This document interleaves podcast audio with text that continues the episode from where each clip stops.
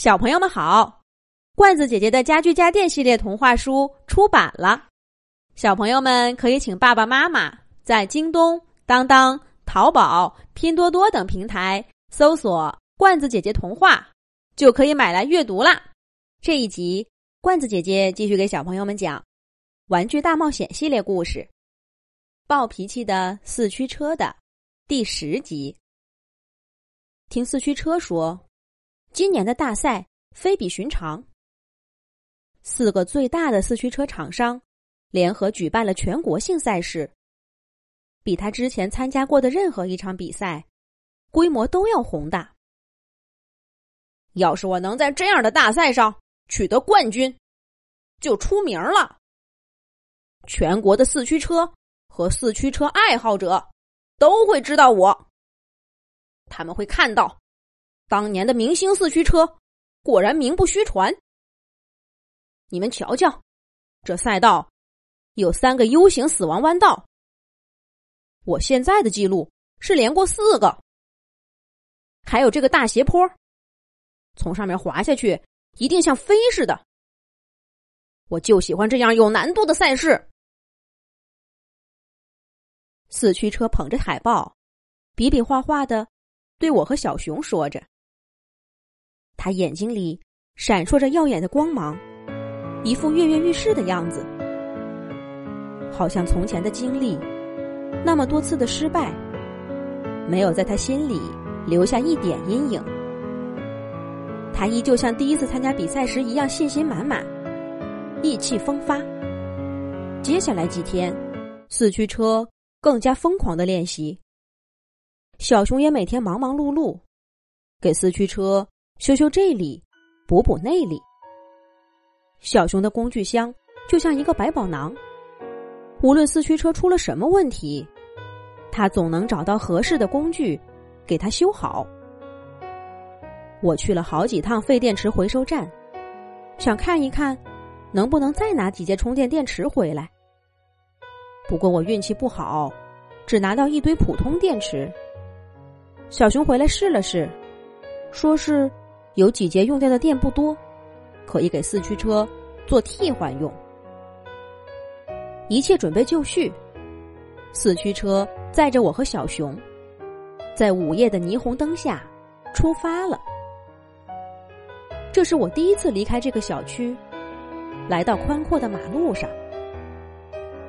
四驱车难得开的不算快，大概是为接下来的比赛积蓄力量。我能感觉到它的轮子在光滑的柏油路上轻快的转动着。初夏的夜风凉凉的吹过我的耳朵。街边的杨柳刚刚抽出嫩芽，柔柔的在风里飘摆。我伸出手，轻轻的抓住一根柳条，抚摸着它像眉毛一样的嫩叶子。不过四驱车。很快从这棵树下驶过，柳条不舍地伏在我身上，却很快只留下一点涩涩的清香。我抬起头，看看小区里高耸的楼房，从地面往上数，第十七层的第三个窗户，是我曾经的家。如果我愿意把那叫做家的话，我曾经长时间坐在飘窗上往下看。幻想着有一天能出去，看看外面的世界。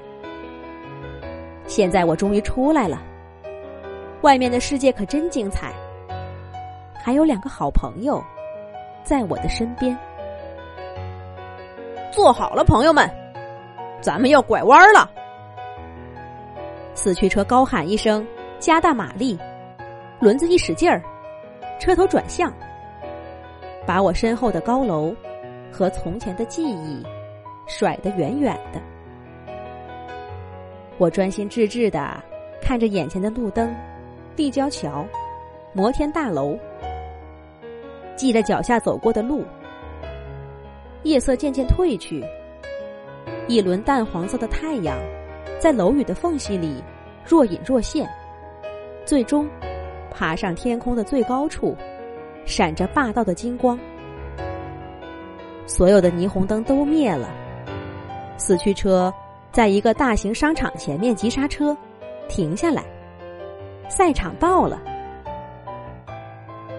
我和小熊从车上跳下来，陪着四驱车查看场地。虽然天刚刚亮，离比赛开始还早着呢，可那些赛道却被人群里三层外三层的围了起来。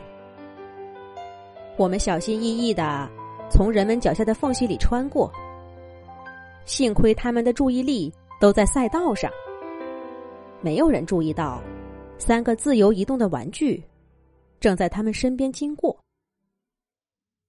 我们在赛道旁边的挡板后面藏好，看着赛道。